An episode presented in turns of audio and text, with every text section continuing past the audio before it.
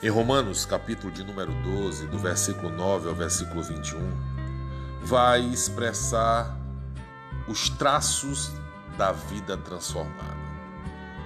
São alguns traços.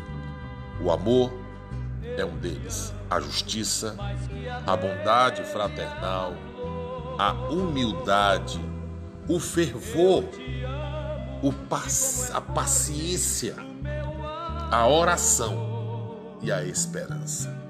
São alguns traços que são revelados verdadeiramente na vida daqueles que são transformados. Mas eu quero me deter em um deles neste momento: o amor. Em Romanos capítulo 12, versículo 9, Paulo diz: O amor seja sem hipocrisia. O amor é uma parte importante do cristianismo. Por quê? Porque João 3,16 diz: Deus amou o mundo de tal maneira que deu seu Filho unigênito para que todo nele crê não pereça, mas tenha a vida eterna.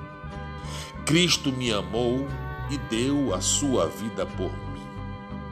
A lei se resume na palavra amor. De que maneira?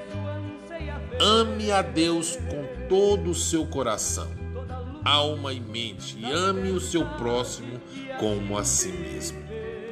O Evangelho está saturado de amor. Mas o que é o amor? O amor é apenas um sentimento piegas.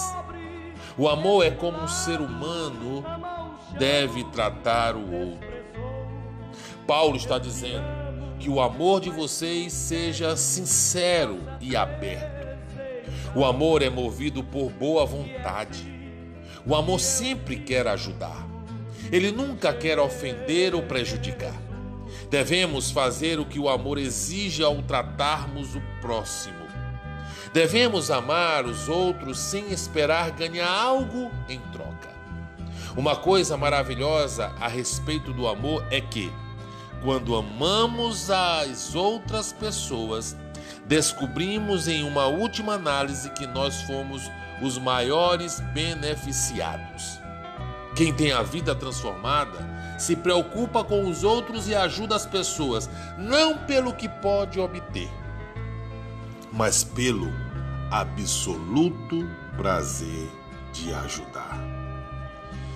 Que possamos compreender, absorver e praticar o amor e que a graça de Cristo Jesus, o amor de Deus nosso Pai, a comunhão e as doces consolações do Espírito do Senhor esteja sobre todos nós, hoje e eternamente, em nome de Jesus.